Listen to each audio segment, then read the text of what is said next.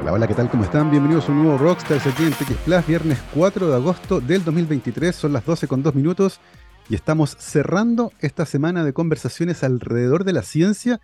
Yo estoy con Guayavera, porque hoy día van a ser 26 grados Celsius y muchos dirán, oh, qué rico tener un día tibio en pleno invierno y, la verdad no es, no es un día tibio en pleno invierno, estamos viendo una ola de calor eh, sin precedentes en esta parte del mundo, eh, lo que es bastante complejo, de hecho hay unas imágenes satelitales muy buenas muestran cómo se redujo la cobertura de nieve en la cordillera en cosa de días, debido justamente a esta alza de la temperatura. Eh, lo que viene de la mano con otros fenómenos muy curiosos como el niño que llegó con fuerza y que prometió muchas lluvias, pero que todavía aparentemente está al debe. Y es un tema de conversación tremendamente importante en un país como el nuestro, eh, donde, por ejemplo, la producción agrícola es tremendamente importante, pero donde estamos viviendo una crisis hídrica que a esta altura es estructural, que ha durado algo así como 16 años, que nos tiene con lluvias mucho más bajos que lo normal, y eso genera un montón de problemas distintos. Y para poder conversar de todos estos temas, y particularmente sobre seguridad hídrica y la crisis hídrica que estamos viviendo, tenemos ya conectado en la transmisión por streaming a nuestro invitado de hoy, es el doctor James McPhee, ingeniero civil de la Universidad de Chile y doctor en recursos hídricos de la Universidad de California en Los Ángeles. Actualmente es subdirector del Centro Avanzado para Tecnologías del Agua, el CAPTA, y académico de Ingeniería Civil en la Universidad de Chile. James, ¿qué tal? ¿Cómo estás? Bienvenido a Rockstars. Hola, muy buenas tardes. Un gusto estar acá. Muchas gracias, James, por tomarte un tiempo en la agenda para conversar con nosotros. Eh, lo primero, tú eres ingeniero civil. Eh, y habitualmente cuando uno sabe que una persona es ingeniero civil, lo primero que se imagina son eh, construcciones, edificios, puentes, no sé. Como que la ingeniería civil se la lleva esa parte en particular del imaginario. Pero tú en particular tomaste un camino que es distinto y que tiene que ver con los recursos hídricos, con el agua. Eh, cuéntanos un poco cómo nace primero tu interés por la ingeniería en particular eh, y en qué momento aparece el agua en tu radar como un área en la que te gustaría especializarte. Ya, bueno, gracias por la pregunta. Es, una, percepción muy, muy usual la que tú relatas, ¿cierto?, respecto a la ingeniería civil. Eh, un, primero, un poquito sobre la ingeniería civil. Efectivamente, eh, la ingeniería civil, entre, entre, entre otras cosas, su principal foco es lo que podríamos llamar el medio ambiente construido. ¿cierto? Tradicionalmente nos preocupamos del medio ambiente construido. Nosotros para vivir en sociedad, hace ya varios, un par de siglos por lo menos, hemos, la sociedad ha ido por un camino de modificar sustancialmente eh, su medio, el entorno natural para poder desarrollarse. Y hoy día entendemos que esa modificación sigue siendo la principal maquinaria de, eh, digámoslo así, desarrollo económico y social. Eh, hoy día, si tú piensas, ¿cierto? las sociedades, eh, la, manera en que se agrupan en, en, ciudades, por ejemplo, ¿cierto? Vemos que una ciudad es una manera muy, muy intensa de modificar el medio ambiente natural. Eh, y, pero que al mismo tiempo presenta un montón de oportunidades, por ejemplo, para la, que la población pueda existir de manera sostenible, por, por decir una cosa. Eh, pero evidentemente desde hace muchas décadas ya se entiende que esta modificación del medio natural tiene que ir de la mano y simultánea con la protección y la conservación y preservación del medio, del, o sea, del medio natural, de la naturaleza. Entonces los ingenieros civiles con mucha intensidad, ¿cierto? Hace mucho tiempo ya, muchas décadas, nos preocupamos de ambas cosas, del medio construido y del medio natural.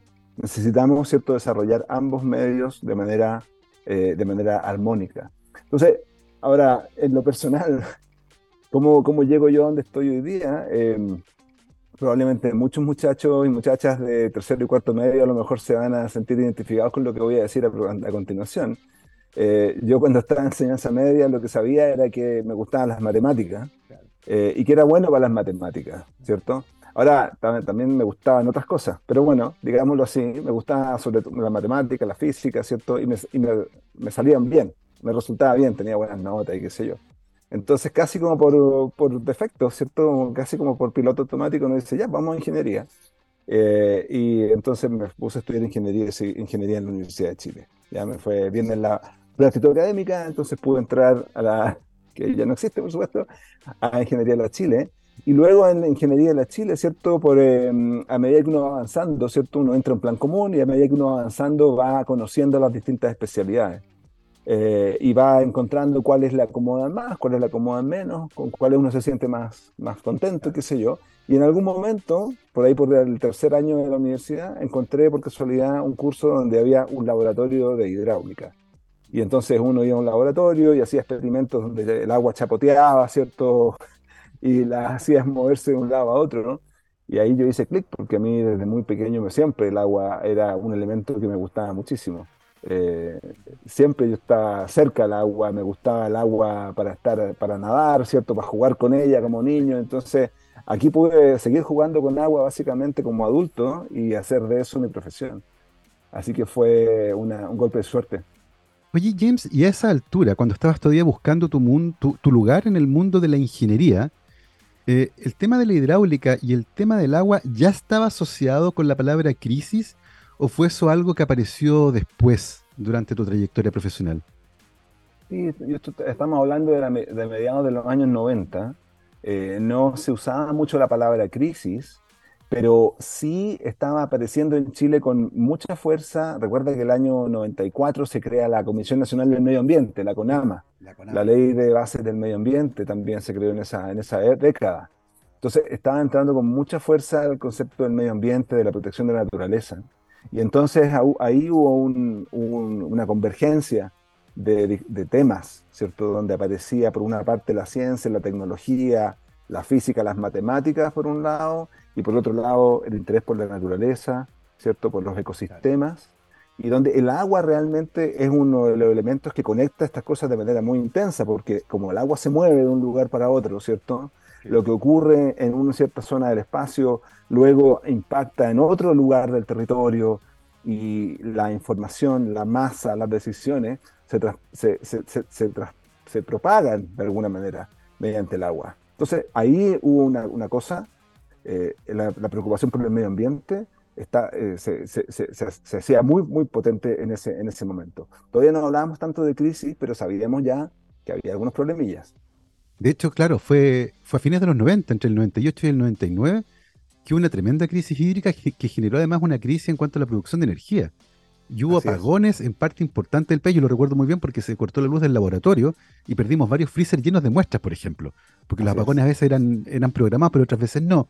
Em, ¿En qué momento, James, decides además que este tema de, la hidráulica y del agua y de los recursos hídricos en particular eh, es suficientemente interesante para ti como, por ejemplo, hacer un posgrado en esa área y hacer un doctorado en recursos hídricos? Em, bueno, como estudiante entonces decidí finalmente, como decíamos. Eh, tomar la mención que se llama Hidráulica Sanitaria y Ambiental, todavía se llama así, de hecho, de la carrera de Ingeniería Civil, y cuando regresé me puse a trabajar en una oficina. Es, es, algo que la mayor parte muchos ingenieros, ¿cierto?, terminan eh, haciendo, ¿cierto?, trabajar en una oficina consultora ingeniería, ¿cierto?, desarrollando proyectos de distinta naturaleza, estudios hidrológicos para caracterizar la disponibilidad del agua, proyectos de ingeniería para construir obras que lleven el agua de un lugar a otro, etcétera, etcétera. Y al cabo de algunos años, ¿cierto?, me, después de un proceso más bien de introspección, ¿cierto?, me, me fui dando cuenta que eh, me, motivaba muchísimo eh, aprender más, ¿cierto? Eh, quería conocer un poquito más, quería aprender más de la temática en la que me estaba desarrollando y, pensaba que la posibilidad, además de hacer un posgrado fuera de Chile, además se veía muy atractiva desde el punto de vista vital, de conocer una nueva una realidad distinta, de tener una experiencia de vida diferente. yo tenía esa inquietud. Entonces partimos. Entonces se dieron una serie de, de, buenas, de buenas eh, circunstancias y, nos fuimos con mi mujer a, hacer un posgrado A, a, UCLA en ese momento, gracias a una ¿Y, por Qué, y eso te quería preguntar, James, ¿por qué eligieron la UCLA en particular? ¿Por qué UCLA, eh, ese lugar en particular, para hacer en caso tuyo el doctorado en recursos hídricos? Eh, a ver, no sé, yo te diría una combinación de cosas. Pero uno, yo pensaba siempre que, me, que me, me, atraía la idea de ir al oeste de Estados Unidos, eh, a California en particular. Hay un mito de California, yo creo que todos creo, soñamos con ir a California en algún momento. Pero además entonces está esta cosa de que realmente el oeste de Estados Unidos, si tú lo pones geográficamente, es como una imagen espejo de, nuestro, de nuestra geografía. Eh, yo siempre me gusta poner en el mapa, a veces en, el mapa tú puedes poner, ¿cierto? Eh, Norteamérica y te paras en Tijuana, en México, y llegas hasta Anchorage, en Alaska, Y eso es más o menos parecido a desde Arica a Punta Arenas. ¿ah? Entonces yo pensaba que si me iba a un lugar donde la situación geográfica fuera parecida a la que teníamos en Chile, podía poder aprender más fácilmente y a poder aplicar después de vuelta en Chile mis conocimientos de manera más, más cercana, ¿ya? porque los problemas eran similares. Esa era un poquito la, la motivación. Y ahí postulamos a varias universidades, ¿cierto? En la zona oeste de Estados Unidos y entre ellas por distintas razones también de conexiones de personas, ¿cierto? Mentores que yo tuve, ¿cierto? Eh, que se conocían entre ellos, tuve una oferta de UCLA para ir para allá. Mencionaste algo también que es súper interesante, James, en la vida de quienes deciden hacer un posgrado eh, y que tiene que ver con las experiencias vitales. Eh, uno no va sencillamente a estudiar un lugar, va a vivir ese lugar. y por lo tanto se impregna de la cultura, hace amigos nuevos, cambia muchas veces la perspectiva que tiene con respecto al mundo. ¿Qué tal te pareció la vida en, California? Fue una época maravillosa, fantástica. Eh, eh, realmente podríamos estar mucho rato hablando aquí. Eh, en primer lugar, una cosa que ah, si, dejas de lado el tema de que Los Ángeles tiene mar, ¿cierto? Yo me sentí siempre muy cómodo y encontré que había muchas similitudes con Santiago. ¿ah? para bien y para mal. Hay una ciudad gigante, grande, llena de gente, con tráfico, qué sé yo.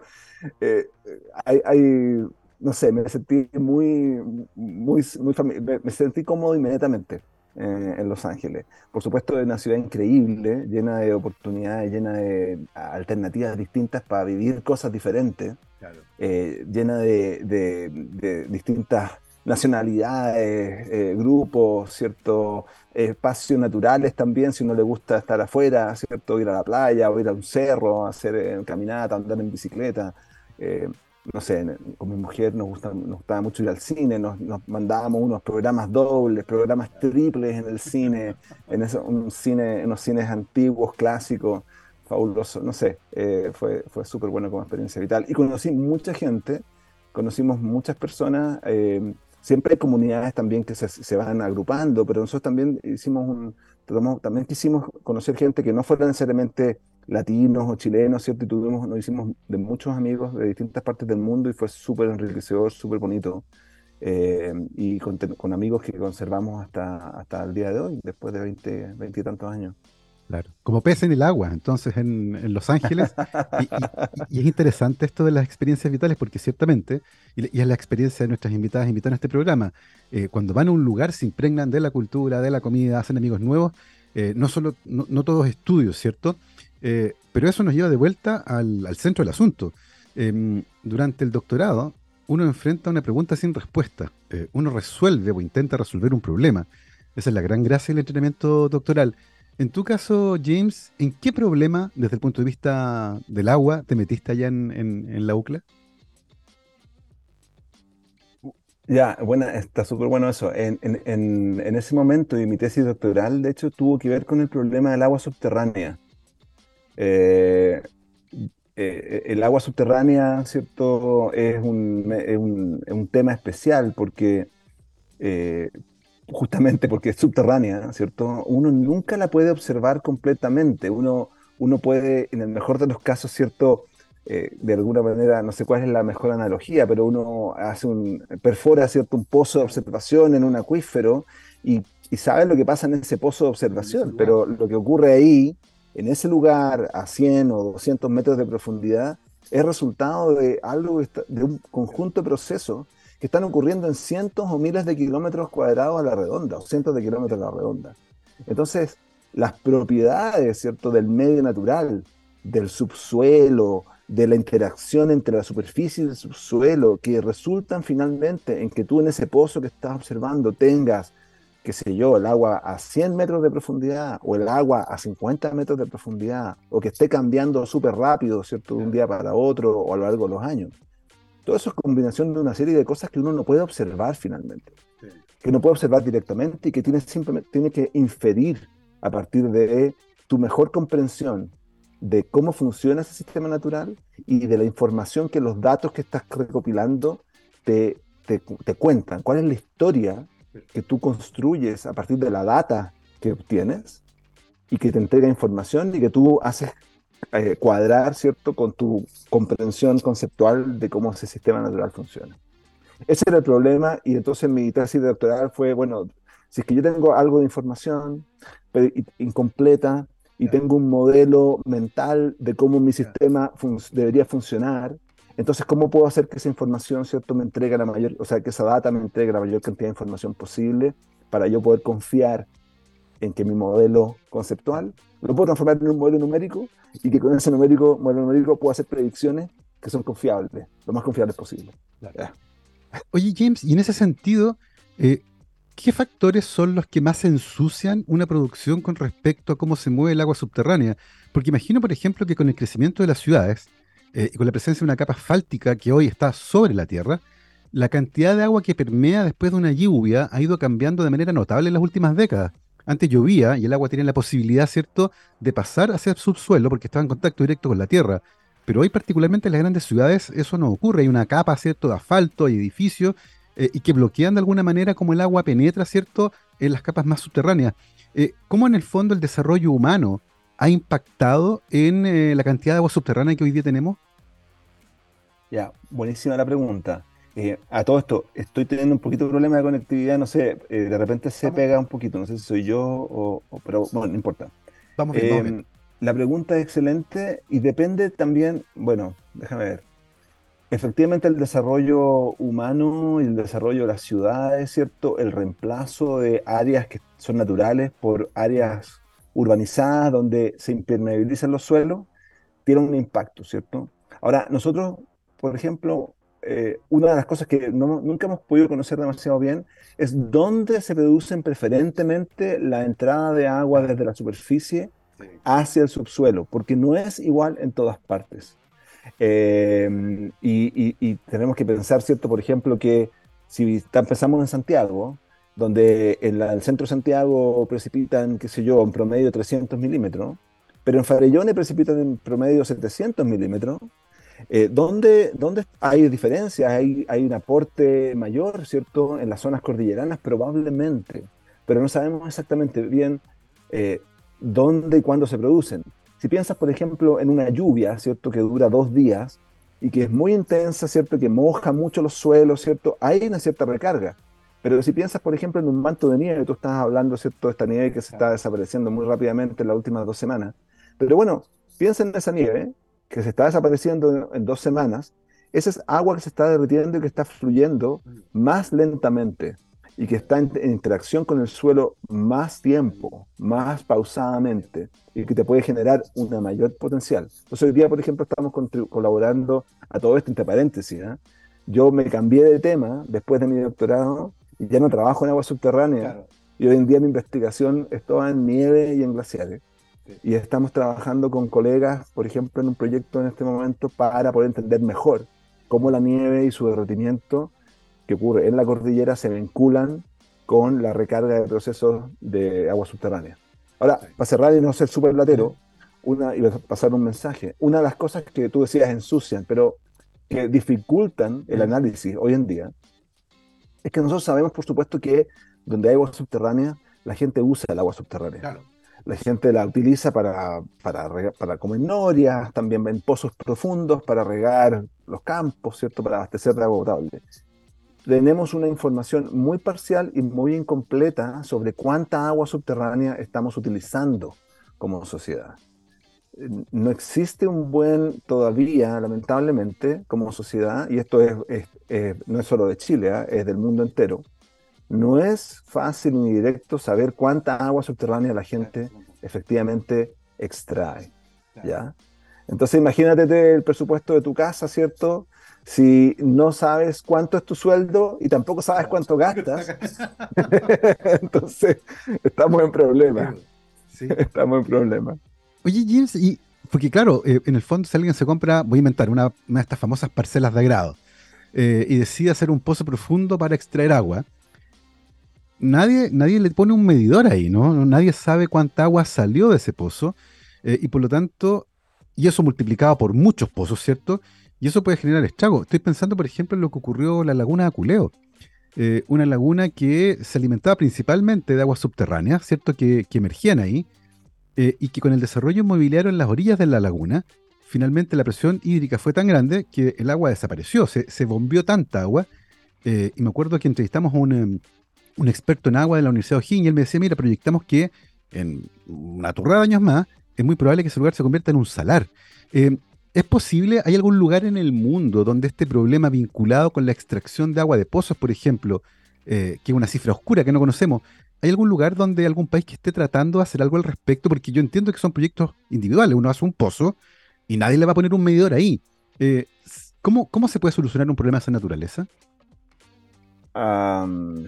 Es un problema importante. Ahora, una cosa que hay que decir, ¿cierto? Es que nuestra, nuestro sistema de, regulación en Chile, ¿cierto? Contempla que estas cosas se deben medir, se deben monitorear. Es decir, la normativa, la normativa requiere, ¿cierto? Que, tú, que uno reporte, que uno mida, etcétera, etcétera. Lamentablemente no siempre la normativa se cumple y las capacidades que tiene nuestro Estado para fiscalizar y para poder detectar esta, estas dificultades y, esta, estos momentos donde no se reporta completamente es, baja porque los presupuestos que se asignan, ¿cierto? A nivel estatal todavía son muy bajos para esta función y eso es un desafío que tenemos. Em, ahora, en el mundo hay distintos tipos de ejemplos, ¿cierto? En los años recientes, en años recientes hemos tenido, por ejemplo, visitas de personas de Israel, ¿cierto? Investigadores y personas dedicadas al tema del agua en Israel. Y en Israel el, el, paradigma es que tú mides todo, ¿cierto? Y el Estado controla todo y todo se mide al detalle y ese es como su discurso. Ahora, Israel es un país de 6 millones de habitantes que tiene una superficie, ¿cierto? Tal vez similar, ya no, quiero decir nada, pero es una superficie pequeñita. Entonces, como país es un poco más fácil de gestionar, ¿cierto? Si tú te vas a, hablando de California, ¿cierto? Donde yo hice mi estudio, en California tienen problemas similares a los nuestros. Es la octava economía del mundo, ¿cierto? Eh, como, como, como, como el Estado, ¿cierto? la octava economía del mundo, y sin embargo tienen problemas muy similares de gestión por falta de información a los que tenemos nosotros. Entonces, ahora, ¿cómo se resuelve? No hay tal vez una bala de plata, no, una, no hay una receta única, pero definitivamente en este tipo de situaciones la cooperación entre distintos actores, la capacidad de articular, de juntarse, de identificar las dificultades y los problemas, eh, eh, es un camino adecuado de solución versus una cosa que está fragmentada, donde nadie sabe nada, ¿cierto? Y donde todo funciona de manera como muy legalística, ¿cierto? Por eh, decretos y leyes que van para allá y para acá, pero al final tú tienes que lograr que la gente, ¿cierto?, se ponga de acuerdo. Y eso es probablemente de, las cosas más complejas que tiene que hacer el Estado, de organizar el uso de un recurso, además, como decías tú, con muy pocos datos. Eh, porque no podemos llenar el país de pozos para saber dónde hay agua, ¿cierto? En, ese sentido, James, eh, alguien que no trabaja en esa área, ¿cierto? Eh, pero que piensa, por ejemplo, en los desarrollos tecnológicos de otras áreas, uno podría decir, ¿cómo no hemos desarrollado todavía tecnología que permita con una sonda, por ejemplo, determinar dónde y cuánta agua subterránea hay? ¿Qué tan difícil es hacer esa determinación sin tener que hacer un pozo? ¿Es una tecnología que hoy es posible desarrollar? ¿O la verdad es que estamos chocando ahí con, una, con un muro que es insondiable? Eh, Ok, con, con, con, la salvedad de que yo hace rato que estoy trabajando en otras cosas, pero lo que sí conozco es que, bueno, tú puedes hacer algunas prospecciones y hoy día se usa mucho tecnología de penetración de radar, por ejemplo, en el subsuelo, para identificar formaciones, ¿cierto? Presencia o no presencia de agua. Esa tecnología es un complemento muy interesante, ¿cierto? técnicas geofísicas diversas, ¿cierto? Eh, y no, no, no, voy a no soy un experto para nada, así que no voy a, no voy a carrerear demasiado, ¿cierto? Pero técnicas geofísicas diversas te permiten, sin necesariamente perforar un pozo, ¿cierto? Mapear de alguna manera los acuíferos, ¿cierto? Para cachar un poco más cómo es la cosa. Eh, eso lo, lo complementas con la idea de los pozos. Y también hoy día hay técnicas, por ejemplo, interesantes satelitales. Hay algunas misiones satelitales que miden el campo gravitacional de la Tierra. Y tú sabes que la presencia y ausencia de agua, modifica también el campo gravitacional de la Tierra. Entonces, ahora, esto es mejor para acuíferos muy grandes porque lo que el satélite mide y ve, ¿cierto? Entre comillas, es un área muy, muy grande, ¿cierto? Entonces, si tú tienes una quebrada, ¿cierto? En la cordillera que es chiquitita, donde está tu pozo, eso no lo va a poder mapear así. Pero uno va combinando fuentes de información diferentes. Oye, tremendo. Oye, vamos a hacer una pausa musical ahora, son las 12.27. Eh, y a la vuelta de esta pausa vamos a conversar sobre tu transición de estar mirando agua en estado líquido subterránea a agua en estado sólido que está arriba.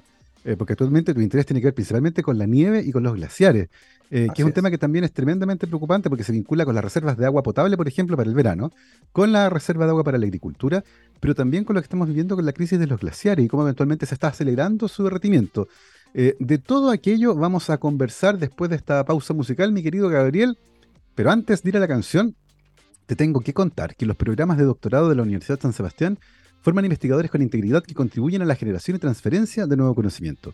Por medio de una formación avanzada para la generación del nuevo conocimiento científico y tecnológico, los programas de doctorado de la USS brindan una sólida formación ética y el desarrollo de competencias docentes y comunicacionales.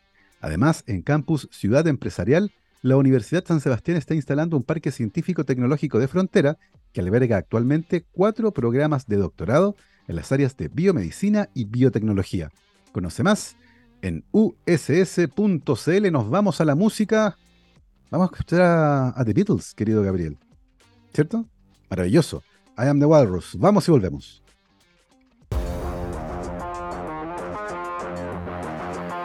12 con 33, estamos de vuelta aquí en Rockstar ZX Plus, programa de día 4 de agosto del 2023. Estamos teniendo una muy entretenida conversación con nuestro invitado, el doctor James McPhee, ingeniero civil de la Universidad de Chile y doctor en recursos hídricos de la Universidad de California en Los Ángeles, la UCLA. Actualmente es subdirector del Centro Avanzado para Tecnologías del Agua, el CAPTA, y académico de Ingeniería Civil en la Universidad de Chile. Eh, James, como decía antes de la pausa, en un momento tus intereses pasaron desde lo que estaba en estado líquido bajo el suelo a lo que estaba en estado sólido allá arriba en la cordillera. Eh, cuéntanos un poco cómo llegaste a eh, entusiasmarte con entender el agua, pero en estado sólido, principalmente nieve y glaciares. Em, no sé si tengo una historia súper, súper concreta al respecto, pero eh, cuando terminé mi doctorado y en el proceso en que me estaba volviendo a Chile, ¿cierto? Em, tenía inquietudes de expandir un poco, ¿cierto? Mi, mi, temática, mi temática de, trabajo e investigación. Me, me, interesaba también tener una, una, un trabajo de investigación que tuviera una componente de trabajo en terreno interesante. Me gustaba combinar los temas de simulación y modelamiento numérico con la toma de datos y con, la, con el trabajo de campo. Em, y, también, bueno, llegando de vuelta a Chile, por ahí por el 2006, ¿cierto? Una cosa así, em, también uno, eh, uno puede constatar, ¿cierto?, que la cordillera es un, es un elemento tremendamente relevante del paisaje, un, un elemento tremendamente relevante eh, del ciclo hidrológico, ¿cierto? Por su capacidad para acumular agua, para, ¿cierto? para regular la, la, hidrología.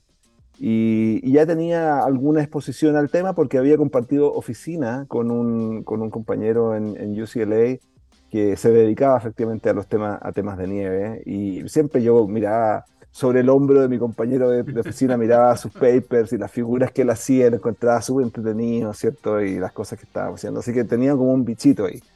Así que nada, dije, bueno, vamos a ver cómo funciona esto y me puse a, hacer, a trabajar en ese tema. James, cuando yo era chico, yo uno miraba en invierno en la cordillera, invariablemente estaba nevada. Y estaba nevada hasta abajo. O sea, era el paisaje, ¿cierto?, que uno recuerda eh, de esos cuadros antiguos del siglo XIX cuando pintaban Santiago rural, ¿cierto? Con la cordillera nevada. Pero hoy el panorama es muy distinto y desde hace bastante tiempo que el panorama es distinto. De hecho, eh, recuerdo, por ejemplo, que temporadas de esquí, el deporte invernal, ¿cierto? Han eh, fracasado completamente porque no hay nieve. algo similar a lo que ocurrió en Europa en el último invierno. Em, con respecto al estado de la nieve que habitualmente tenía nuestra cordillera, particularmente en la zona central, ¿Cómo ha sido la evolución en el último tiempo? ¿Hemos visto efectivamente una disminución en la cobertura de nieve en la cordillera, por ejemplo, en los últimos años? Buena, pues, buena pregunta. Em, han, pasado, han pasado un par de cosas que yo creo que son importantes de, entender y, de, y, de, dimensionar de manera distinta, creo yo. Uno, si tomamos efectivamente nuestros recuerdos infantiles, Nuestros recuerdos infantiles vienen de una época y de un par de décadas, ¿cierto? Algo así, donde el clima de Chile Central fue particularmente húmedo. Eh, hay una serie de fenómenos climáticos que se vinculan con esto, entre ellos ¿cierto? La, el fenómeno del niño, ¿cierto? el ENSO, pero también otros como la oscilación decadal del Pacífico, que los climatólogos pueden explicar mejor qué significa, pero que cambia, que oscila un poco más lentamente. Y podemos, hay evidencia al menos empírica de que esos fenómenos de largo aliento incidieron en que tú y yo cuando éramos jóvenes, ¿cierto? Tuviéramos unos inviernos eh, bien, bien lluviosos, bien húmedos. Em, entonces, eso, eso ha ido cambiando y se han combinado dos se han combinado al menos, al menos tres elementos probablemente, ¿cierto? Un elemento que es que la variabilidad, ¿cierto? variabilidad, digamos, de largo plazo, ¿cierto? Fue evolucionando hacia condiciones en general más secas que en estas décadas pasadas que, que conocimos. En segundo lugar, que, estamos, que apareció el año 2010 un evento que todavía no termina, que es un evento extremo de sequía, que es la sequía, la mega sequía de, Chile Central, de, que empezó en 2010 y que probablemente todavía no ha terminado. Y en tercer lugar, el cambio climático global, calentamiento global, ¿cierto? Que ya se ha estado manifestando de maneras diferentes. Hay, entonces hay una, hay una combinación de factores que inciden sobre, por ejemplo, cuánto, la, cuánta precipitación tenemos. La, la, sequía ha sido tremendamente importante en reducir las precipitaciones anuales y por supuesto eso te incide sobre mm. la cantidad de nieve que hay en la cordillera. Pero la otra cosa que hemos ido perdiendo es el frío. Hemos, ido, hemos ido perdiendo el frío. Y este año, este año como, como pocas veces hemos, hemos visto ese, ese fenómeno, ¿cierto? Em, aquí con el sistema climático es complejo saber para dónde va eh, la, micro. Hay tendencias que se superponen con fenómenos que oscila, oscilatorios, ¿cierto? Mm. Entonces, eh, es muy difícil hacer proyecciones necesariamente, pero los modelos climáticos hoy día nos permiten, ¿cierto?, eh, saber, nos permiten con bastante certeza decir que el frío lo deberíamos seguir perdiendo. Tal vez el próximo año, 2024, no sea, ¿cierto? No estemos con Guayavera el 4 de agosto, pero no, pero no sabemos exactamente. Pero sabemos que sí, que el mundo en promedio va a seguir siendo y va a ir siendo cada vez más cálido. Y eso sí incide, porque aunque precipite, ¿cierto? Vas con precipitaciones con temperaturas más altas, ¿cierto? Eso incide que una mayor fracción de la precipitación caiga en forma líquida y no en forma sólida, y no quede acumulada en la cordillera. James, y como un investigador formado en recursos hídricos, que se ha especializado en eh, nieve y glaciares. Hoy por hoy, ¿cuáles son tus principales preguntas de investigación? Ya, buena. Eh, yo te diría lo siguiente. Mi, mi principal pregunta de investigación hoy día es que, como tú, como tú decías al principio, uno mira hacia la cordillera y ve si está nevada o no está nevada, ¿cierto? Em, sin embargo, esa visión que tenemos, esa constatación visual de que hay o no hay nieve, no nos permite necesariamente decir cuánta nieve hay.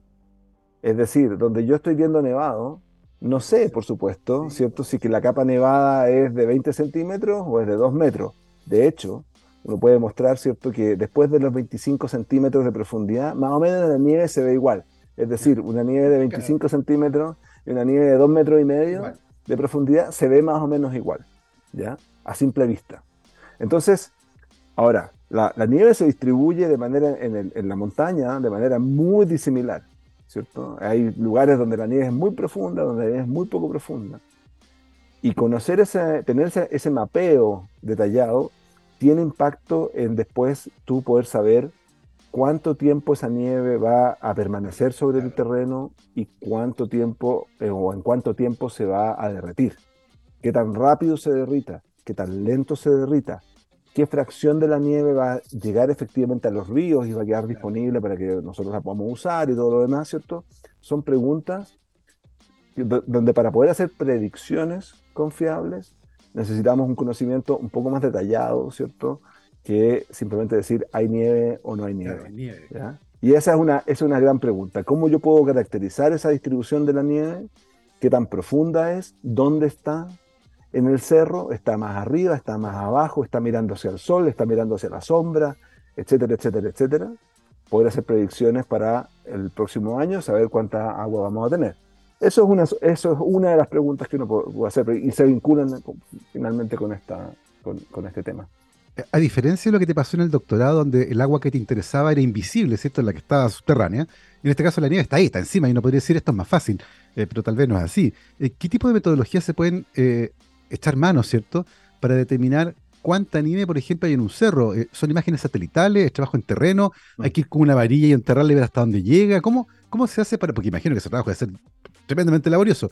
¿Cómo se hace para determinar la, de manera lo más precisa posible cuál es la cobertura de nieve que hay, por ejemplo, en la cordillera central?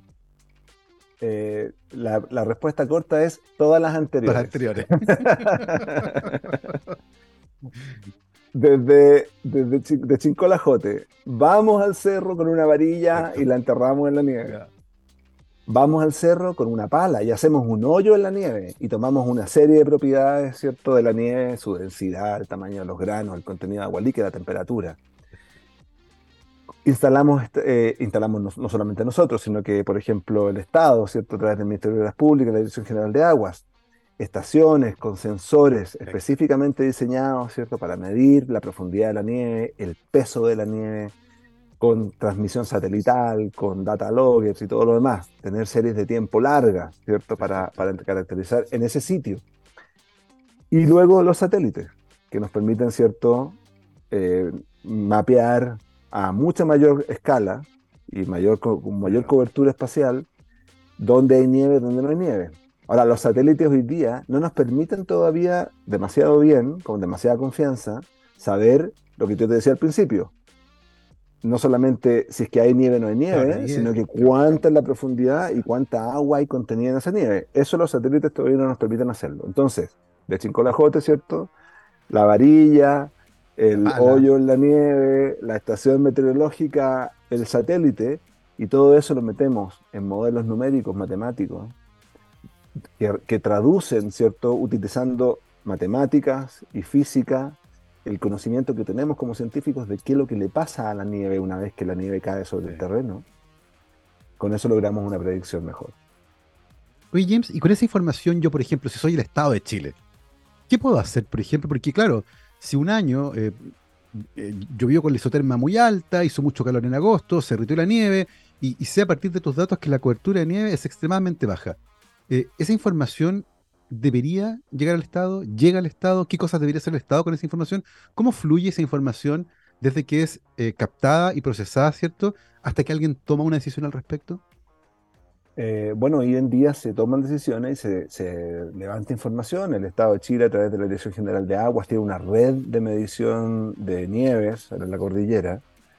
Con esa red de observaciones, el Estado genera, justamente utilizando distintas metodologías, eh, pronósticos, ¿cierto?, de, derretimiento y de cantidad de agua en los ríos que son abastecidos con derretimiento de nieve y comunica a la comunidad mediante un reporte, ¿cierto?, anual, eh, que se hace al principio de la primavera, de hecho, en los próximos par de meses se debería hacer ese reporte, y se comunica y se entrega a los usuarios información de cuál es la predicción o la proyección de agua en los ríos, ¿cierto?, en, en una serie de ríos de Chile, ¿cierto?, para la próxima temporada, es decir, para típicamente nos interesa muchísimo la temporada, digámoslo así, de primavera y verano, porque la agricultura, ¿cierto?, tiene un gran uso del agua muy intensivo en esas épocas, etcétera, etcétera. El consumo humano también es muy importante.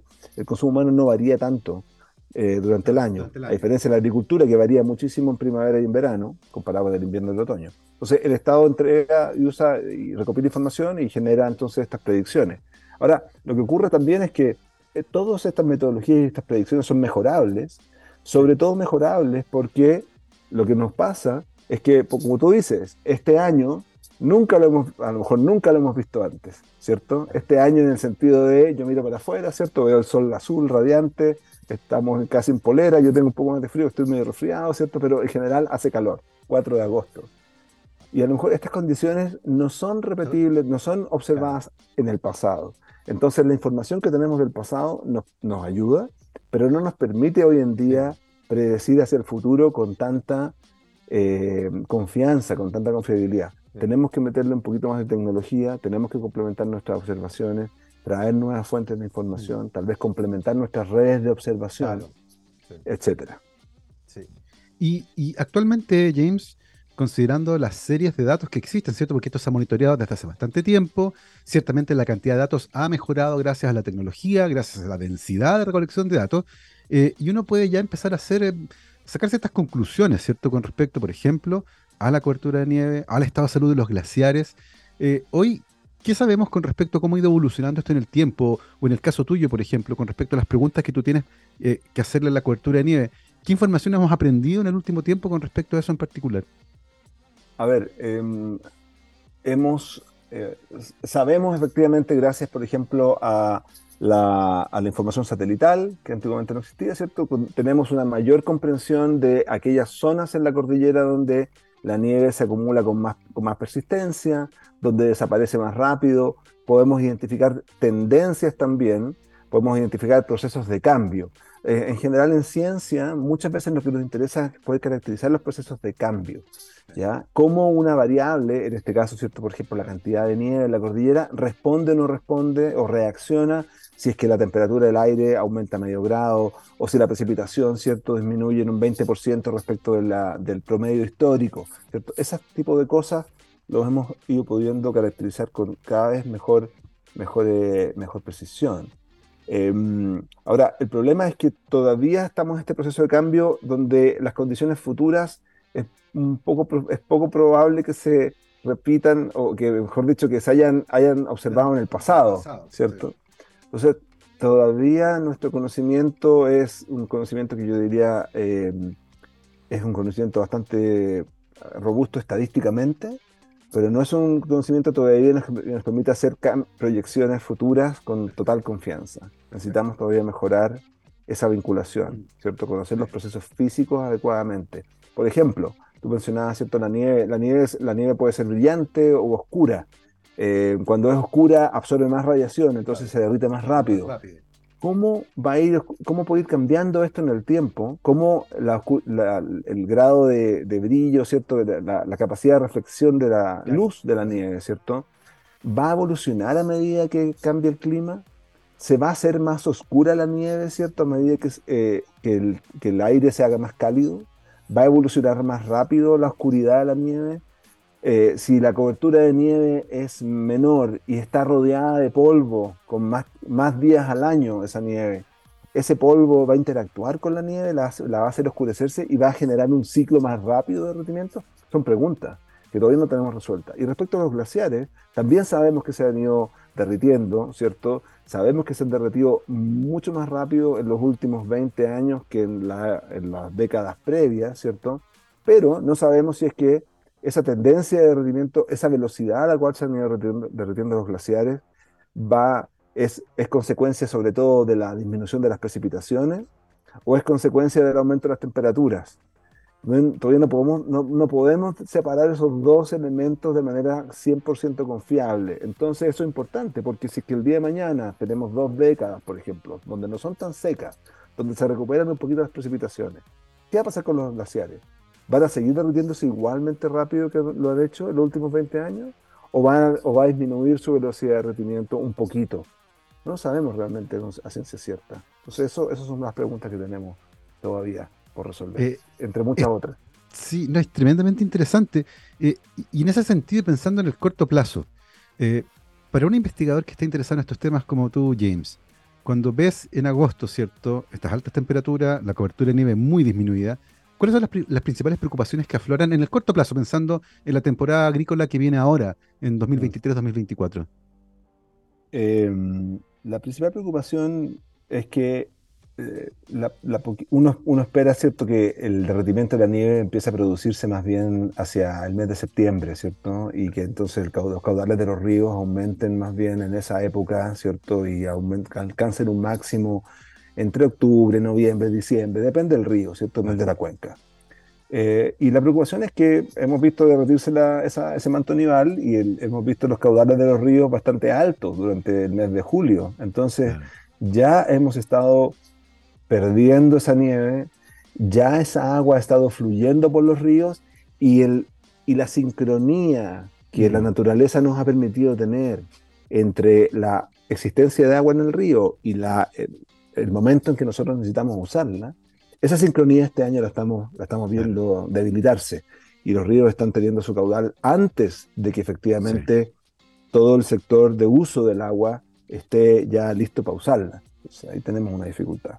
Y James, ¿y hace alguna diferencia con respecto a este ciclo del agua en la nieve? ¿Que nieve sobre nieve o nieve sobre una, un cerro que está descubierto en el fondo? Nevó, subió la temperatura, se derritió esa nieve y vuelve a nevar después, pero ya no hay nieve. Cae nieve sobre las piedras, sobre las rocas. Eh, ¿Eso influye, por ejemplo, en la tasa de derretimiento de la nieve nueva? Mm, no tanto eso diría yo como, a ver, dos cosas, ¿cierto? Para, sin entrar demasiado de Cuando tú tienes nieve rodeada de tierra, ¿cierto? De roca, efectivamente esa, ese suelo desnudo y esa roca desnuda le aporta calor a la nieve que está cercana, ¿ya? Le aporta energía. Así que ahí la nieve, cuando la nieve se empieza ya a, el manto de nieve se empieza a, fragmentar, hay un, un, proceso ahí de retroalimentación.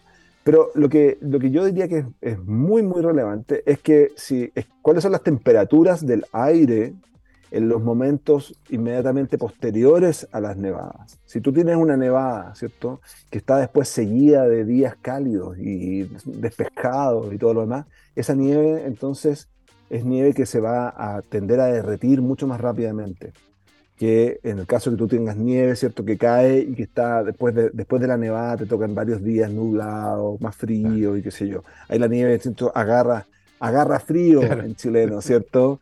Agarra frío y entonces aguanta un poco más, pero la nieve que cae y que está después, no agarra frío, entre comillas, ¿cierto? Es una nieve que se va a derretir mucho más rápidamente.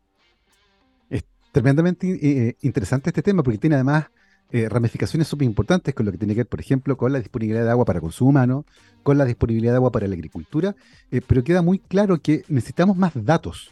Eh, algunos que se van a obtener en el tiempo, así que no hay cómo apurarlos, pero otros que probablemente dependen también de infraestructura. Hoy por hoy, James, ¿hay alguna área que haya que reforzar para tener mejores datos con respecto a la cobertura de nieve y a la salud de los glaciares?